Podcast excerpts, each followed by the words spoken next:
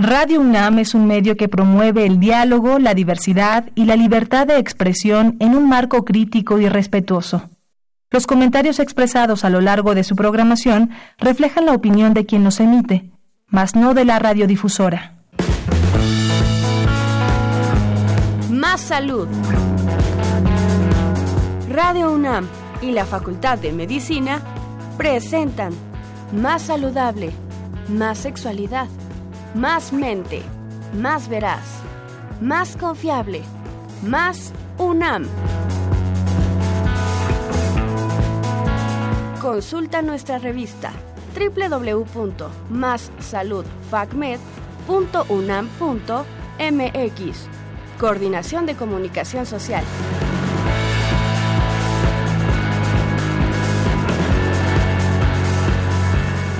Muy buenas tardes a toda nuestra querida audiencia de Radio UNAM y de Facebook Live de la Facultad de Medicina. Les damos la más cordial bienvenida a su programa Más Salud. Yo soy la doctora Ingrid Vargas Huicochea y bueno, pues recientemente todo mundo hemos escuchado hablar mucho sobre la película The Joker eh, ya que, bueno, pues no solamente ha alzado el León de Oro a la mejor película en el Festival de Venecia, se perfila entre los galardonados del Premio Oscar 2020 y ha ocupado los primeros lugares en las taquillas a nivel mundial, sino que también nos ha permitido postularnos como críticos expertos en psicología, psiquiatría, sociología y, bueno, por supuesto, de cine, ¿no? Pero la parte interesante de esta película es que la trama se desarrolla principalmente alrededor de una condición de enfermedad que padece el personaje principal, eh, un personaje de mirada tímida y carcajadas perturbadoras que toma aparentemente diferentes tipos de medicación eh, psicotrópica, eh, escribe un diario y visita regularmente un asistente social. La pregunta de todo mundo alrededor de todo esto es ¿cuál es la enfermedad detrás de la risa descontrolada de este villano? Y bueno, para hablar del tema, contamos el día de hoy con la participación del doctor Luis Cardos Faudoa, él es psiquiatra del Departamento de Psiquiatría y Salud Mental eh, de la Facultad de Medicina de la UNAM, egresado también de esta institución. Y bueno, pues doctor, es un placer contar con su presencia. Muchas gracias doctora y a todos los que nos están escuchando y buenas tardes. Les recordamos que pueden mandarnos sus comentarios o preguntas por medio de las redes sociales en Facebook Live, así como a través de nuestros teléfonos en cabina 55 55 36 89 89 con dos líneas y 800 505 26 88. Ahora, pues hablemos entonces un poco eh, de la parte principal, salud mental en general, doctor. Es de repente como muy complicado eh, decir qué es la salud mental, pero desde el punto de vista psiquiátrico, ¿a qué se refiere el, el hablar de salud mental? Claro, estoy de acuerdo. Bueno, primero nos vamos a ir un poco a la definición de la OMS. La OMS define la salud como eh, el bienestar físico, mental y social, y no únicamente la ausencia de las enfermedades. Para ir delimitando un poco más lo que respecta a la salud mental, tenemos que eh, la salud mental es un bienestar que expresa una persona o que experimenta una persona de acuerdo al buen funcionamiento de sus pensamientos, sus conductas y sus afectos. Esto le va a permitir a la persona poder realizar y desarrollar, y desarrollar sus capacidades y de esta forma poder hacerle frente a los estreses, al estrés normal de la vida y de esta forma funcionar eh, en su comunidad. ¿Qué me refiero a este funcionar? Que pueda ser capaz de poder contribuir a su, a su comunidad mediante el trabajo, yendo a la escuela, las interacciones sociales que va teniendo con su familia, amigos, incluso con los que no conoce personalmente. Eh, todo esto, eh, si se fija, tiene una amplia gama de, factores que lo pueden estar alterando. Entonces, nos vamos regresando a esta definición de la OMS, donde está lo físico, lo mental y lo social. Cómo lo físico, eh, digamos, el cerebro, lo biológico, va a estar influenciado también por las partes sociales y podríamos decir que se va formando la mente, como si lo biológico nos diera un este armazón o un lugar o las funciones mentales en sí y ya la sociedad las va moldeando. Lo interesante es que aquí la mente también va a ir moldeando la parte eh, física del cerebro, que es como se estudiaba eh, antes, ya se han ido conciliando estas dos vertientes. Y sería como uno de los principios de terapia, donde como la terapia, eh, los cambios de pensamiento tal vez pueden ir también haciendo modificaciones en la estructura cerebro. Creo que esto iba a ir más quedando, quedando más claro cuando empecemos a hablar de las enfermedades mentales propiamente. Oiga, hay una duda en esta parte ahora que, lo menciona así. Entonces, ¿la salud mental es algo eh, subjetivo? Es decir, ¿uno percibe que está saludable mentalmente? ¿O realmente puede tener este correlato más, eh, más objetivo, ¿no? Más eh, percibible por el mundo que está alrededor? Va. va a incluir, sin embargo, gracias a la investigación que hemos ido llevando, cada vez vamos pudiendo identificar más el correlato este, biológico de las enfermedades mentales, ya sea cambios estructurales en el cerebro, la interconexión que hay entre las áreas cerebrales, cambios fisiológicos, por ejemplo, la secreción de neurotransmisores. Eh, es verdad que sí hubo un tiempo en que la salud mental estaba muy apartada como algo muy subjetivo, algo que no se podía medir y comprobar. Afortunadamente ya eh, con estudios epidemiológicos en un inicio, después estudios de imagen, de funcionamiento, se ha podido ir vislumbrando un poco mejor cómo va eh, dándose estos procesos de alteraciones o de salud. Ok. Y bueno, yo además, ¿no? Interpreto que eh, hay como una dificultad de repente en poder distinguir claramente cuándo se deja atrás la salud mental y se presenta ahora la enfermedad mental. ¿no? ¿Cómo podríamos distinguir entre lo saludable? Yo siempre les menciono que a mí me, no me gusta mucho utilizar la palabra normal, ¿no? Entonces prefiero no hablar de una, eh, una, salud normal, ¿no? Sino cómo podemos distinguir entre lo saludable mentalmente hablando y la presencia en sí de una enfermedad. Ok. Van a ser cuando tengamos unos cambios desadaptativos en la forma de que nuestros procesos mentales están alterados. Estos se manifiestan ya sea en los pensamientos, en los afectos o en la conducta. Eh, me perdí un poco.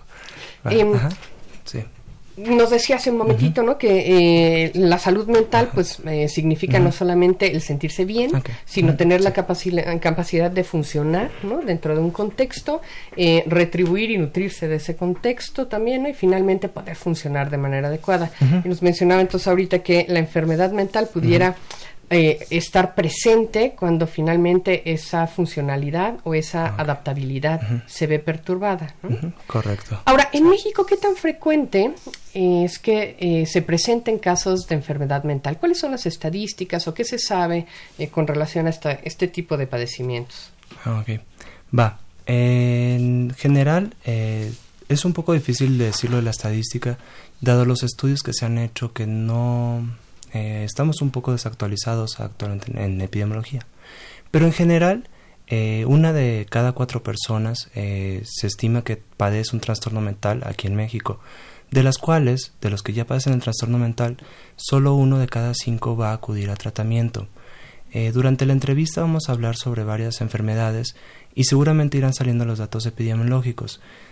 voy a mencionar tal vez los que no mencioné tanto en las entrevistas. Por ejemplo, eh, los trastornos de depresión, eh, la prevalencia está más o menos en el 4%. En general la población tenemos un 9% de probabilidad de padecer algún trastorno depresivo y eh, de estos no muchos van a atención médica. En las encuestas del INEGI del 2017, por ejemplo, el 30% de las personas reporta tener muchos síntomas de depresión o de tristeza, eh, un 10% al mes, un 10% a la semana y un 10% diario, de los cuales son muy pocos los que van a alguna atención.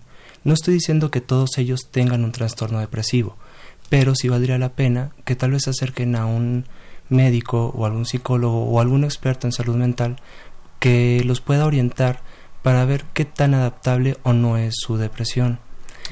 Este, otras enfermedades podrían ser el insomnio, donde el 14% de los hombres presentan insomnio, el 22% de las mujeres presenta insomnio.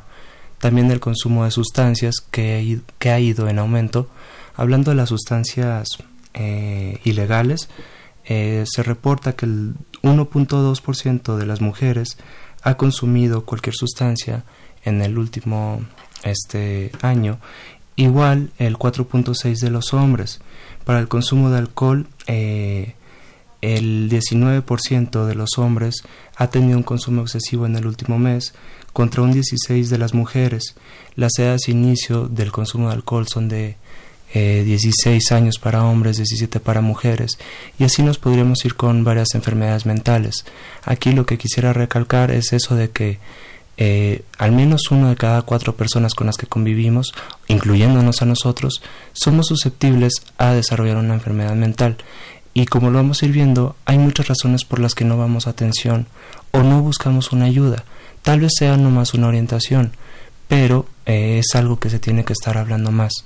Ok, Y bueno, pues hablando ahora expresamente de lo que nos tiene aquí el día de hoy, que es justamente la película, la manifestación probablemente más llamativa del personaje eh, principal es esta risa, ¿no? Una risa eh, descontrolada, eh, aparentemente involuntaria, ¿no?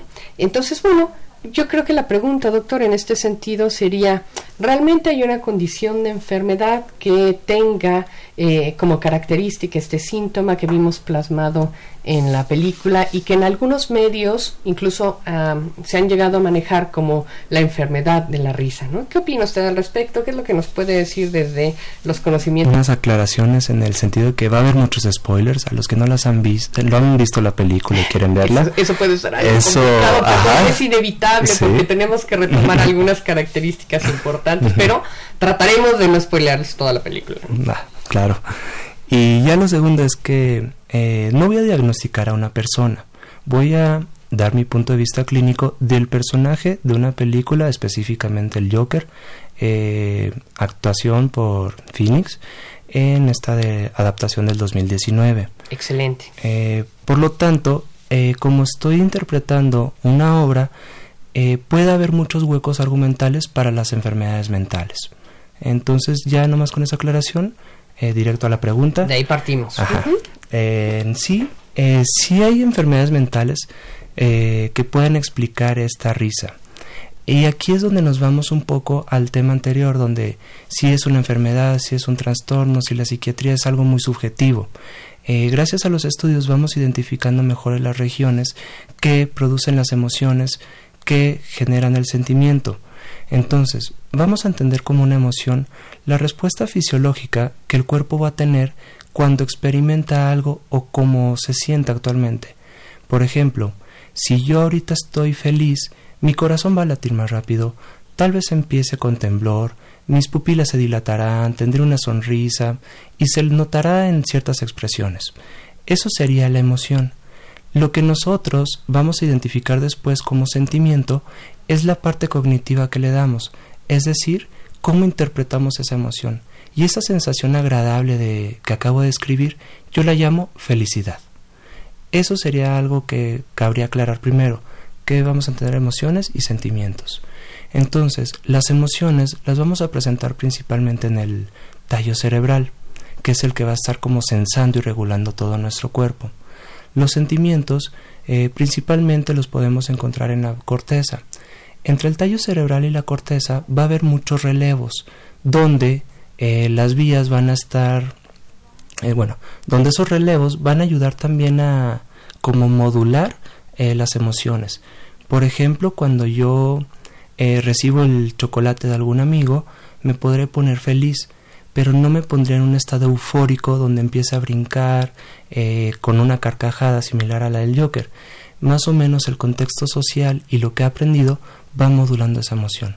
Bueno, depende del chocolate. Ah, bueno, y de quién me lo dé también. claro, si es claro. que me gusta, tal vez. Exacto, exacto. Yo creo que ahí es donde aparece esto, esto que usted menciona ahora, ¿no? La interpretación, ¿no? Puede que a lo mejor el impulso, eh, el impulso tal cual, ¿no? Digamos, inicial, es, puede ser común, ¿no? Para muchos, pero la manera en cómo se manifieste, pues tiene ya este otro componente de la interpretación que lo modula, ¿no? Correcto. Entonces, un nombre más acertado sería incontinencia en la expresión emocional y no incontinencia afectiva o incontinencia emocional. Ok, que en algunos medios se manejaba de esa otra manera, ¿no? Exactamente, para que así se fuese entendiendo un poco mejor el término.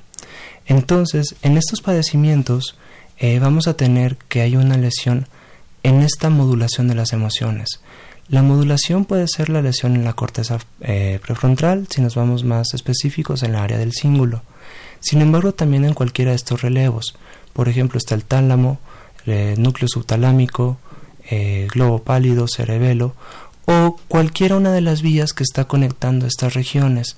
Entonces, tenemos esa desconexión de lo que sentimos y expresamos. Bueno, ah, es que va a empezar a confundirse los temas. Tenemos esa este, incongruencia entre lo que estamos pensando sobre las emociones y cómo la estamos manifestando y lo que estamos sintiendo en nuestro cuerpo. Entonces, lo que le estaba sucediendo al personaje de Arthur es que eh, se ponía o se sentía tal vez feliz, pero no era una felicidad extrema. Sin embargo, él la manifestaba como una felicidad extrema. O no tiene que ser una emoción que correspondía a lo que sentía. Por ejemplo, se veía en la película que él tenía ansiedad cuando la mamá le dice que no esté viendo a su hija o en esta situación del metro, donde lo más seguro, pero empieza a expresar la emoción de una forma normal una forma como carcajadas, como felicidad extrema. Y esto es lo que empieza a ser como incongruente. Él no la vive de esa forma.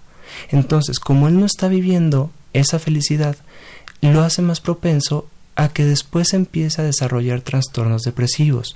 Eso lo vamos a ir viendo este después conforme avancemos en la película. Entonces digamos que en general esto que a todo mundo, ¿no? de manera evidente le llamaba mucho la atención y que era como una de las grandes interrogantes, ¿qué tipo de enfermedad parecía dado que se reía desmesuradamente? Como usted nos está diciendo ahora, no es como tal una enfermedad, es un síntoma, ¿no? Una manifestación que podría corresponder a diferentes enfermedades Creo que usted señalaba muy acertadamente, ¿no? Que estamos tratando de hacer el análisis de un personaje, ¿no? De película, bueno, extraído de un cómic presentado en una película.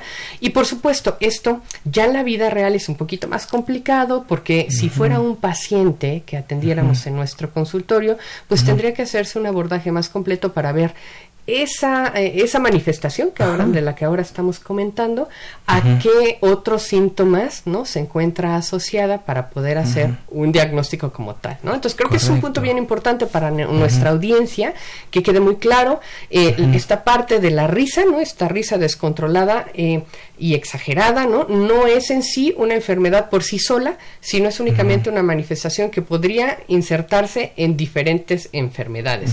Ahora, y un poquito con lo que comentábamos ahora, doctor, si este personaje, con lo que usted conoce ahorita, hubiera llegado a su consulta ¿Qué tipo de abordaje hubiera usted hecho? Por ejemplo, ¿qué otras manifestaciones hubieran sido pertinentes de explorar para tratar de identificar de qué patología se estaba tratando? En un supuesto, por supuesto, porque todo esto es de manera hipotética, ¿no? Pero, eh, ¿qué abordaje desde su experiencia como psiquiatra hubiera sido el óptimo para tratarlo, ¿no? ¿Cómo lo hubiera usted manejado? Ah, ok. Primero que nada, pues es toda la exploración este, física y estarle preguntando al paciente eh, cómo es que le está viviendo los síntomas y obviamente buscar si hay otros síntomas. Eh, en regiones frontales también tenemos las cuestiones del juicio, control de impulsos, eh, bueno, organización, etcétera, campos visoespaciales, ver si tiene alguna de esas alteraciones, ver además otras enfermedades. Se relaciona mucho con enfermedades motoras, por ejemplo, esclerosis lateral amiotrófica, enfermedad de Parkinson, eh, eh, demencias este, por Alzheimer, esclerosis múltiple y o también infartos cerebrales, que ahí es donde yo mire un poco más la teoría de por qué pienso que es esta enfermedad. Eh, si veíamos los documentos o los expedientes clínicos, se comentaba sobre violencia sexual y si no me equivoco, traumatismo cráneoencefálico. Entonces, ahí podría más o menos ir una explicación, cómo vamos conociendo toda la historia. Sin embargo, claro que hay diferenciales. Por ejemplo, crisis gelásticas, que es algo muy similar, pero es una descarga este que está en algunas de estas regiones y se manifiesta como una risa sin contexto, que era la diferencia con la otra, que se manifestaba más cuando hay un contexto de un sentimiento. En él sí parecía haber un detonante, ¿no? Como una emoción eh, manifestada de una manera errática, que usted nos decía. Correctamente. A diferencia de esta que ahora nos está diciendo, que es... Ajá, correcto. Entonces también esa, por ejemplo, se manifestaría con otro tipo de crisis convulsivas. Es raro que se manifieste sola, con pubertad precoz, etcétera. Entonces, dependiendo todos los síntomas que vaya teniendo el paciente, cómo ha sido su historia de vida, es como yo puedo irme imaginando alguna enfermedad, eh, ya para ser más precisos.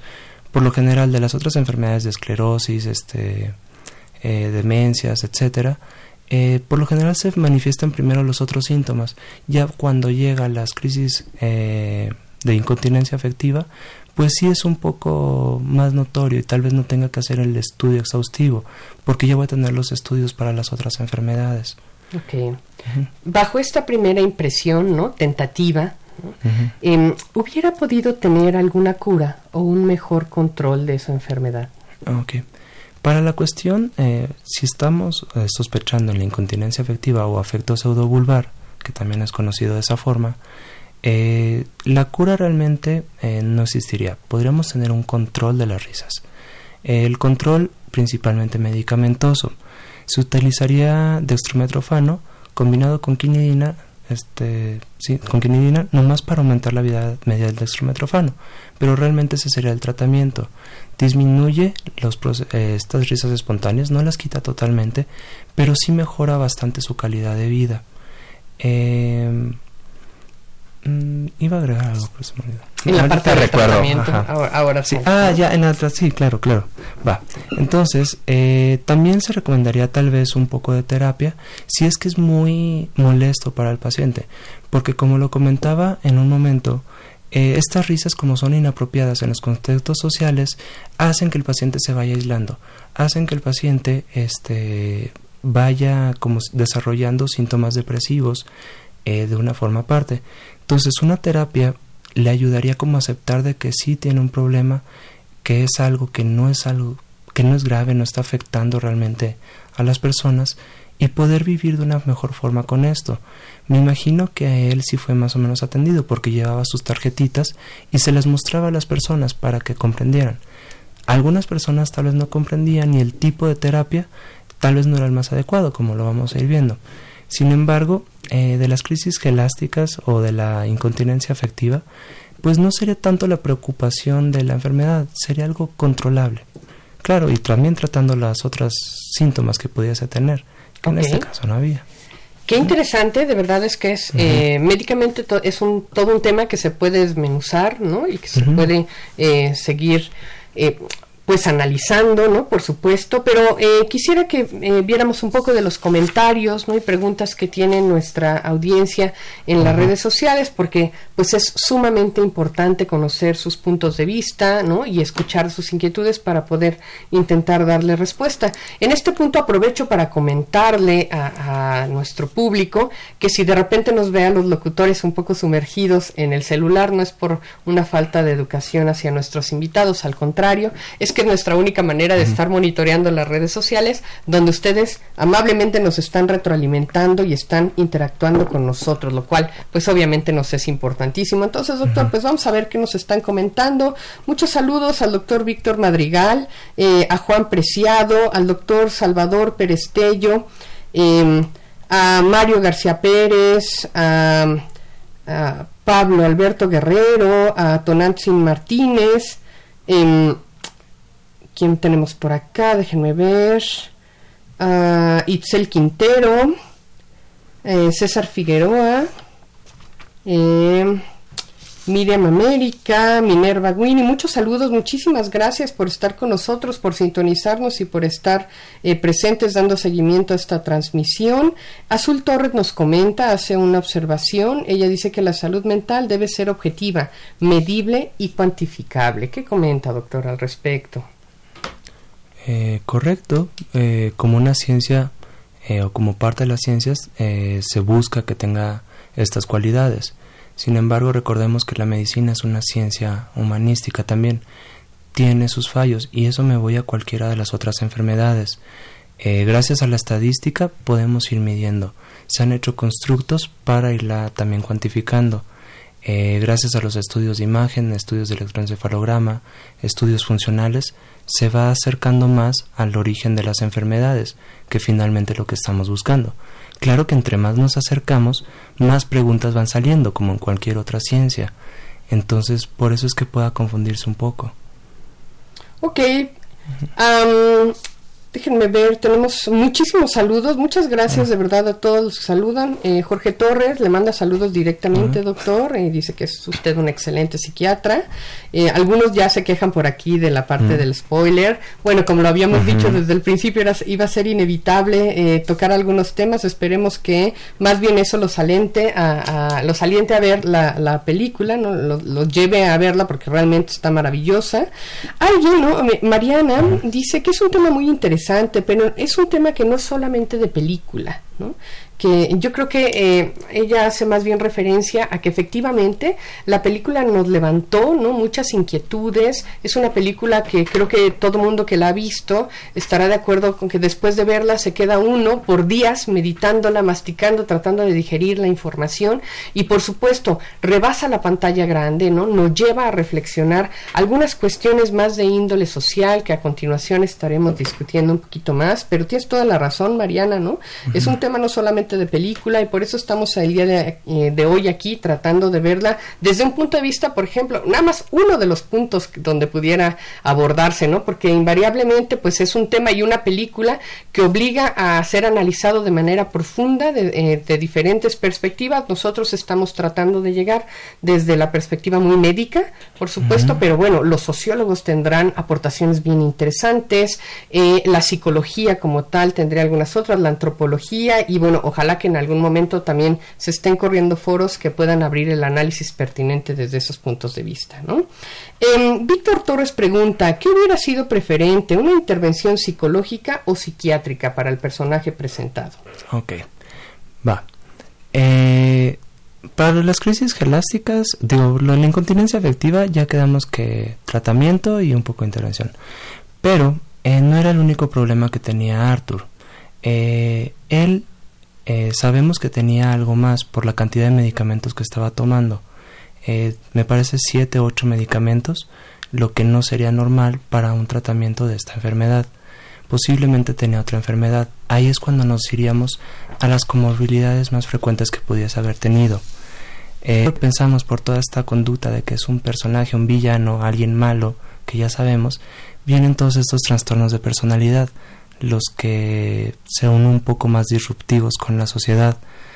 Eh, si nos fuéramos a un constructo del, del manual diagnóstico de enfermedades, el trastorno antisocial se caracteriza por algunas de las eh, eh, conductas o pensamientos que pensaba que tenía Arthur y ya constructos que no son propiamente del, del manual para conductas sociopáticas o psicopáticas, perdón, eh, incluiría más. Eh, voy a tratar de no mencionarlos todos para no arruinarle ciertas partes a las personas, pero en general eh, no me enfocaría tanto al trastorno de personalidad, porque, bueno, a los trastornos de personalidad disociales, eh, o en general de personalidad. ¿Por qué? Porque vemos que Arthur al principio de la película lleva una vida más o menos funcional, donde va a trabajar, regresa al trabajo, se va a su casa, eh, convive ahí un poco con sus compañeros, tal vez no está al 100% de su salud mental, pero no tiene este quiebre. Cuando empieza a tener este quiebre es cuando pierde el tratamiento y después vienen todos estos cambios de conducta. De hecho, perdón doctor que me interrumpa porque hay un eh, comentario y una pregunta muy vinculada a esto que usted está ahora mencionando. Es de José Francisco Moreno. Él pregunta si entonces podría, la representación de este personaje podría tratarse de un trastorno sociópata de la personalidad que llega a una desestructuración cuando recibe la información de parte de su madre y por ello cae en una pérdida de su yo, dejando liberar de repente impulsos, sobre todo de manera más evidente en la última parte de la película. Y ahora que usted lo mencionaba, perdón que lo interrumpa, pero justo eh, me parecía que podía... Que ahí es pertinente, claro. Entonces voy corriendo a esa parte. Este, en sí el personaje eh, no pensaría tanto que tiene un trastorno de personalidad, por lo pronto con la información que nos dan, por ese punto de cuando le quitan medicamentos es cuando empiezan todas estas conductas, más los estresores que tiene socialmente claro, donde se le va bajando. Pero algo característico de los trastornos de personalidad es que se mantienen durante el tiempo, no están definidos eh, a partir de cierta eh, experiencia o situación, se presentan incluso desde la infancia. Eh, es que estoy tratando de apurarme, perdón. Luego Mm, mm, mm, ah, eh, y por lo general estos trastornos tienen un mal pronóstico, no siguen los tratamientos. Arthur al parecer sí estaba siguiendo su tratamiento, iba a sus sesiones de terapia que no eran adecuadas, eh, pero iba a estas y se tomaba el medicamento, algo que no sucedería normalmente con un trastorno disocial de la personalidad. Tenía conductas sociopáticas, eso sí. Eh, por ejemplo, estos sentimientos como de grandeza, de que se imaginaba cómo estaba en la radio, eh, las cuestiones criminales que son ya más obvias después, la pobre tolerancia frustración, conductas impulsivas, etcétera. Y efectivamente, eh, cuando se le va eh, como aumentando los estresores, que él está buscando un papá como idealizado y se da cuenta que no es, que al contrario lo violenta, que le dice todavía una verdad, donde su mamá también se va rompiendo esta estructura que él tenía de ella, digamos que la ve como mentirosa, todavía empieza con más angustia. Eso ya entraría un poco más a las cuestiones de psicodinamia, eh, lo cual tiene un tema muy amplio para hablar. Sin embargo, creo que no nos daría ahorita tiempo para poder abordar los otros temas. Algunos de ustedes están haciendo señalamientos muy interesantes. Eh, por supuesto que estamos plenamente conscientes de lo que muy bien acá nos resaltan. Eh, estamos en este momento resaltando el aspecto biológico, muy biológico, como eh, eh, punto de partida para las diferentes manifestaciones de la enfermedad que ahora estamos comentando, pero no dejamos de lado la consideración de que este tipo de trastornos innegablemente tiene un componente multicausal, ¿no? Y que son eh, son bien importantes, ¿no? Las influencias del entorno social, ¿no? Del contexto inmediato, ¿no? Del contexto familiar para el tipo de evolución que tienen las diferentes manifestaciones. Estamos completamente conscientes de ellos, como decíamos hace un ratito, es tan complejo, ¿no? Y finalmente el comportamiento humano es tan fascinantemente complejo que nosotros estamos abarcando una pequeña rebanada del pastel, pero vamos a tratar de tocar algunas de las otras también, ¿no? Em, alguien preguntaba, y entonces, ¿es manejo psiquiátrico o manejo psicológico? ¿Qué es lo mejor para este personaje? Las dos. El manejo psiquiátrico, nos vamos a la siguiente posible enfermedad que tiene. Eh, pareciera que tiene un trastorno psicótico o un episodio psicótico al menos. Cuando le empiezan a quitar la medicación, eh, me imagino que el autor lo quería manifestar como ideas delirantes, el hecho con la vecina. Eh, que muchos que ya vieron la película sabrán que está sucediendo. Eh, no lo veo tanto como una alucinación por el hecho de que no pareciera. Me figuro más a una idea delirante. Una idea delirante es cuando mis pensamientos no están acorde a la realidad. Es decir, yo puedo creer que soy Superman, pero todos los demás me van a decir que no es cierto. Eso es más o menos una idea delirante. Eh, esto es lo que nos puede dar los eh, episodios psicóticos. Los episodios psicóticos van a caracterizarse por las ideas delirantes. Puede o no puede haber las alucinaciones. Alucinaciones es cuando yo no tengo un estímulo y empiezo a escuchar algo o ver algo. Y puede también haber o no haber una desorganización tanto de mis conductas como de mis pensamientos. Eh, sería cuestionable eh, saber qué enfermedad tenía Arthur, lo que podemos ver es que tenía este síndrome psicótico, que puede deberse por una esquizofrenia, por una depresión con síntomas psicóticos, por un trastorno bipolar, por un episodio esquizoafectivo, etcétera. Este, Perdón, ah, doctor, que pero vamos a tener que hacer una pausa. Eh, recuerden que estamos hablando de cuál es la enfermedad detrás del personaje de la película de Joker. Tenemos con nosotros al doctor Luis Carlos Faudoa y les recordamos que pueden seguirnos enviando sus comentarios y preguntas a través de las redes en Facebook Live de la Facultad de Medicina o bien llamarnos directamente, nos encantará escucharlos en los teléfonos en cabina al 55 55 36 8989 y el 800-505-2688. Vamos a hacer una pequeña pausa y regresamos.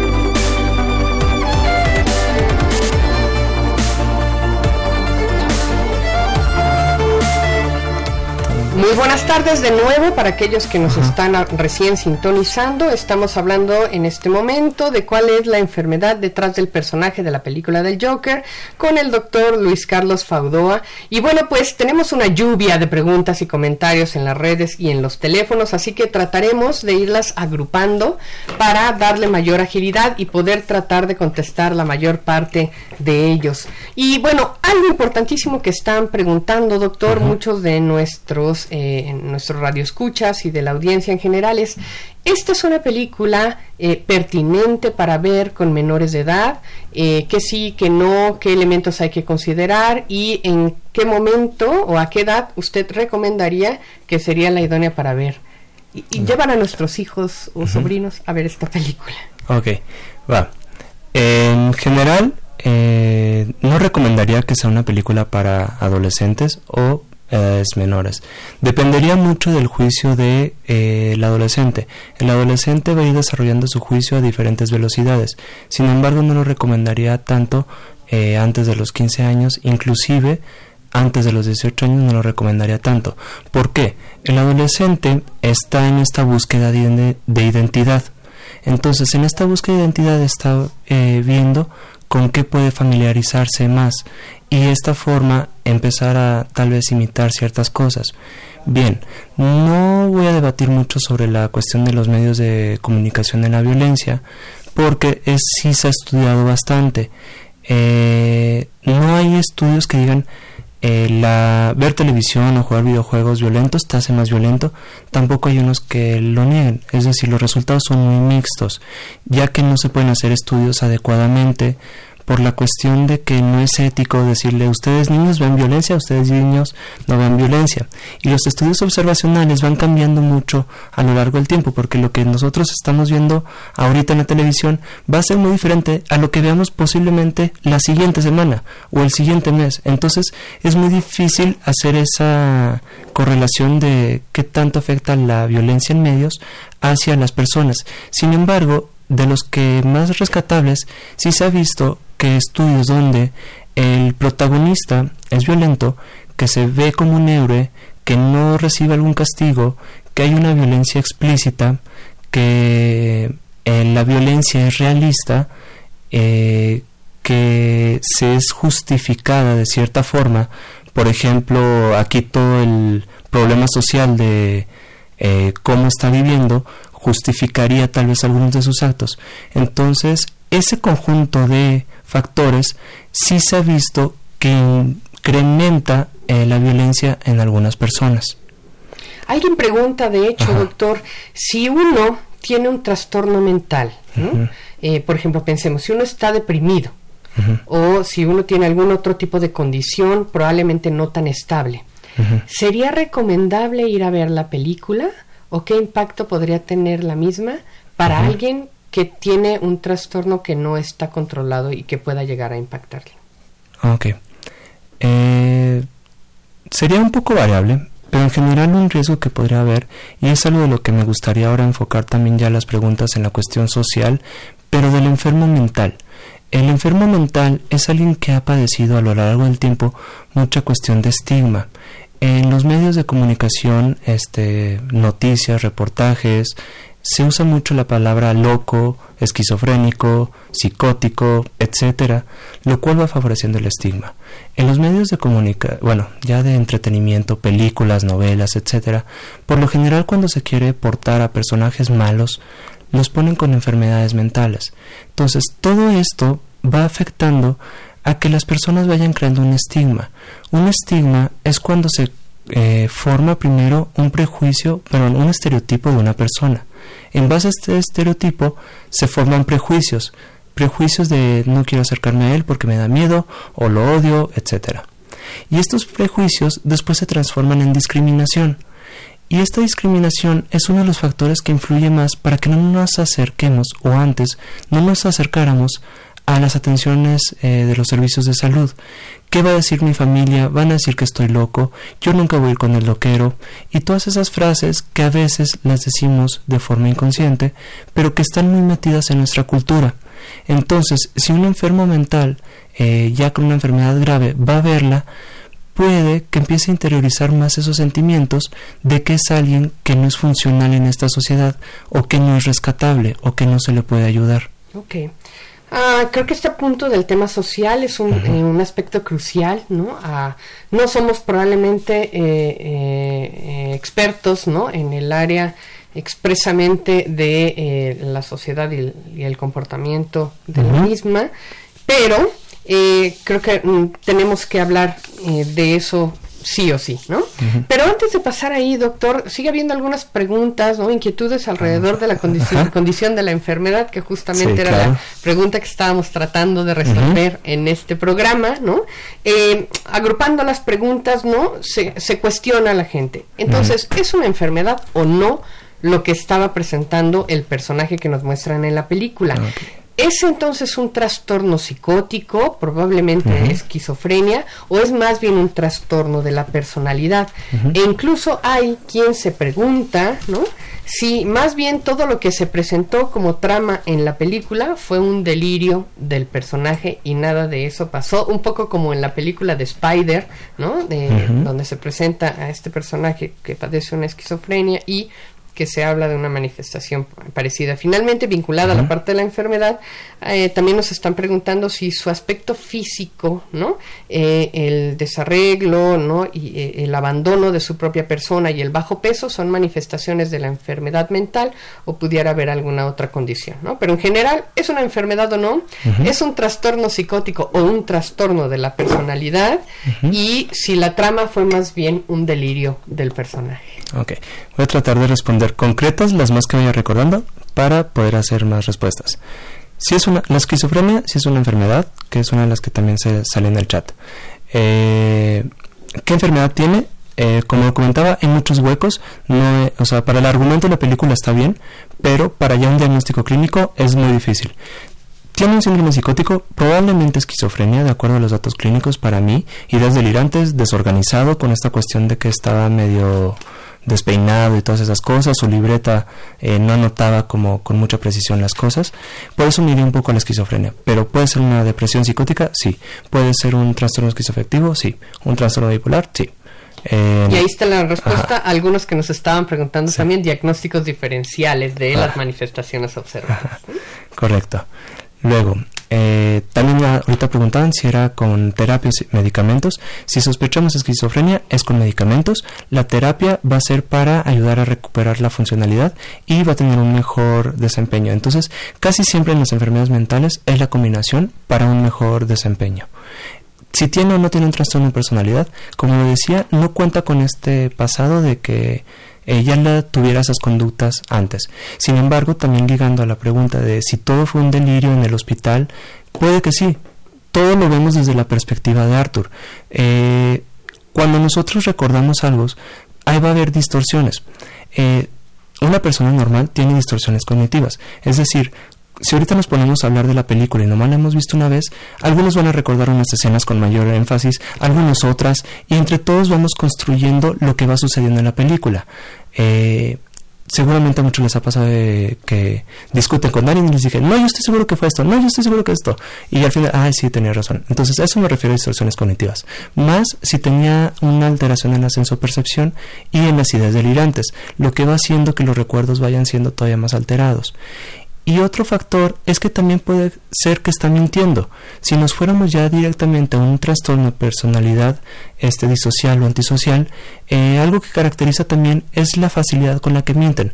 Mentiras patológicas y ya mentiras por conveniencia.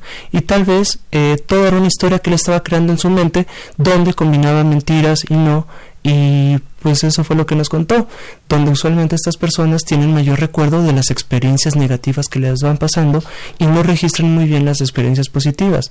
Y pues de esa forma también tiene un cierto encanto donde dices, ah, pues ahí está el Joker, eh, como lo contamos antes del aire, pues muy similar a lo que le sucedía a la psiquiatra, este Harley Quinn, de que lo empieza a ver como una víctima de toda la sociedad, empieza a empatizar eh, después de todo este trastorno este psicopático que tiene el paciente y lo empieza a ver ya también como un ídolo y a seguir estas situaciones. Así es, es parte de, lo maravillosamente plasmada que está esta historia en la en, el cine, ¿no? Y que nos deja con estas interrogantes, claro, ¿no?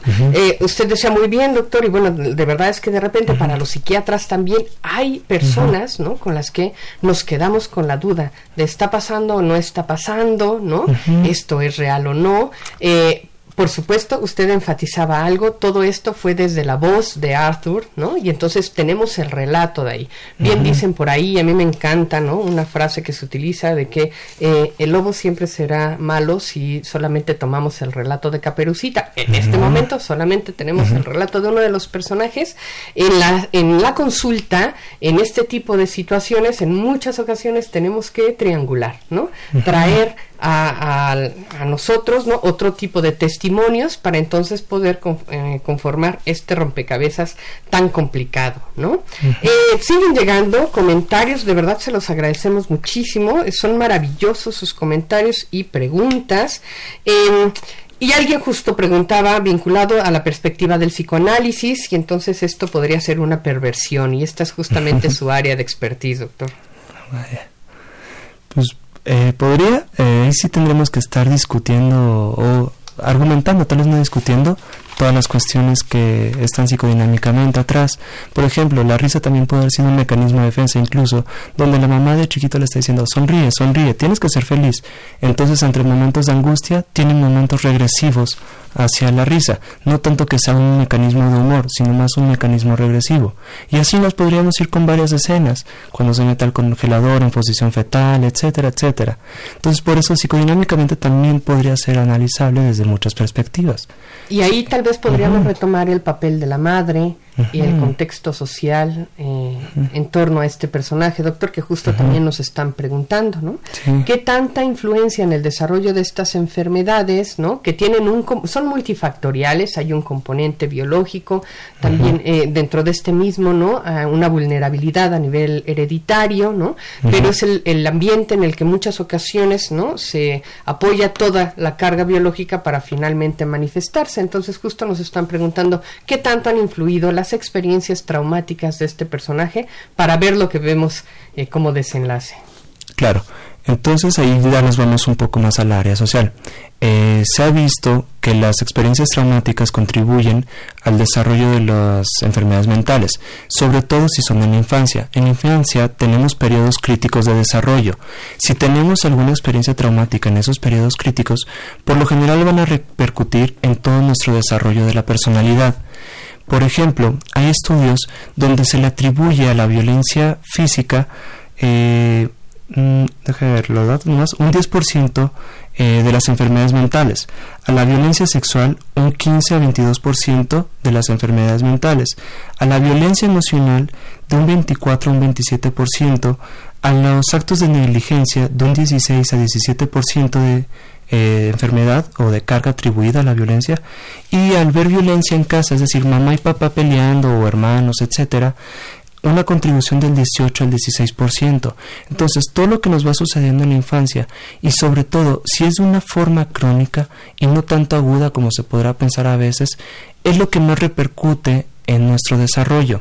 Por eso es que es importante, si tenemos hijos, todos los días llegar, jugar con ellos, eh, prestar atención, etcétera, etcétera, como algo crónico, en vez de alguien que piense como decir, ah, pues no estoy entre semana todo el día, eh, pero el fin de semana pues les llevo un regalo y ya con esos me los voy ganando. O sea, esas cositas que no son tan frecuentes no van interiorizándose en, el, en la persona como momentos agradables, lo cual después puede favorecer al desarrollo de enfermedades mentales. Por supuesto, es algo, es un todo y es algo que se va sumando. Nos preguntan si el baile de Arthur podría considerarse como un síntoma que nutre alguna psicopatología ya de las mencionadas o es más bien un mecanismo de defensa para la situación o en esa escena en la que se presenta. Ah, difícil. No recuerdo muy bien lo que sucedía antes, cuando yo era cuando asesinaba a las personas. Eh, lo vería más como un disfrute como una sensación de que eh, batallaba mucho para tener emociones, sobre todo la emoción de felicidad, y al haber matado como que le desencadenó la emoción, y yo lo vería un poco más como que lo estaba disfrutando, pero ahí sí podría equivocarme en cuestión psicodinámica. Queda ahí la pregunta, ¿no? Porque fue algo que únicamente se vio ahí. Y doctor, bueno, siguen llegando un montón, pero yo creo que eh, como psiquiatras estamos obligados a hacer una reflexión también, ¿no? Claro. Eh, los servicios de salud para este tipo de personas. Claro. ¿Cuál es su crítica? Y eso sería lo más importante. Muy rápido a la violencia. Vamos a cerrar porque estamos a punto de terminar nuestro programa. Claro. Entonces voy a la parte de violencia. Algo que quiero recalcar mucho en esto es que los enfermos mentales no son más proclives a hacer violencia. Entonces, la esquizofrenia, hablemos como de las enfermedades mentales mayores, esquizofrenia, depresión con síntomas psicóticos, bipolares, etcétera, no son personas más violentas que la población general. Eh, al contrario, se ha visto que son personas que son víctimas de violencia por lo general. Entonces, nomás unos ejemplos rápidos. Eh, si alguien eh, recibe violencia, lo predispone a trastornos de estrés postraumático y a depresiones. Eh, lo puede precipitar a que desarrolle los síntomas conversivos, trastornos bipolares y esquizofrenia. El padecer estas enfermedades favorece a que se mantenga la violencia y el solo hecho de padecer las enfermedades se ha visto que tiene una correlación de consecuencia eh, eh, hacia violencia, es decir, si yo soy esquizofrénico es más probable de que reciba violencia, igual si tengo trastornos de conducta, si tengo este ah, mm, ah, bueno, deterioros cognitivos eh, en general. Ok. Pues como ven, se nos han quedado muchas cosas pendientes. Ojalá que de verdad esto además los motive para buscar más información, para seguir ahondando y comentando el tema, pero por supuesto con eh, bases, ¿no? Bases eh, para realmente no contribuir al estigma de las enfermedades mentales, sino más bien aprovechar esta ola de que todo el mundo está hablando de The Joker y el problema de la enfermedad mental, no para discriminar, estigmatizar y violentar, sino para levantar, ¿no? Una alerta de la importancia que tiene reconocer y tratar este tipo de condiciones y de la importancia que eh, tendría también ¿no? Eh, favorecer una sociedad inclusiva. Bueno, pues hemos llegado al final de nuestro programa. Agradecemos la participación del especialista, así como todos, todos los valiosísimos comentarios y preguntas de nuestros radioescuchas y seguidores en las redes sociales. Estuvo con nosotros el doctor Luis Carlos Faudoa. Eh, quiero, a propósito de los aspectos de salud mental, que no dejen de eh, seguirnos en el foro de preguntas y respuestas que corremos mes a mes en el Departamento de Psiquiatría y Salud Mental. Recuerden que este viene realizándose desde el 2018. En esta ocasión, el viernes 25 de octubre a las 11 de la mañana. Pueden ir directamente o seguirnos también por las redes. Estaremos justamente hablando del tema. ¿Solo los locos van al psiquiatra? Qué sí y qué no es la psiquiatría, la psicoterapia y los psicofármacos. En esta misma línea del tema que hemos analizado el día de hoy, en el foro podremos seguir hablando sobre muchas de sus inquietudes y comentarios respecto a este tema de la salud y la enfermedad mentales.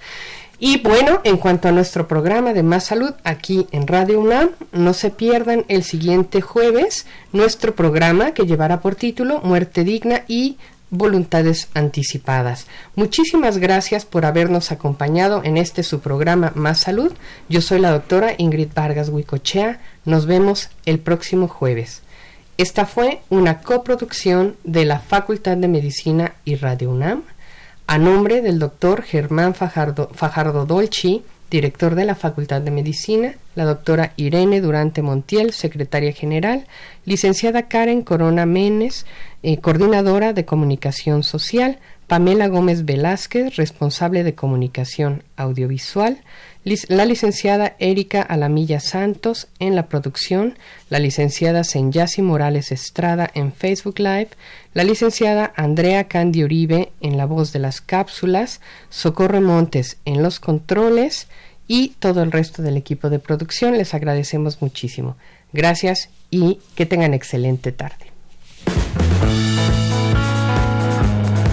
Radio UNAM y la Facultad de Medicina presentaron Más Salud. Consulta nuestra revista www.massaludfacmed.unam.mx. Coordinación de Comunicación Social. Más UNAM.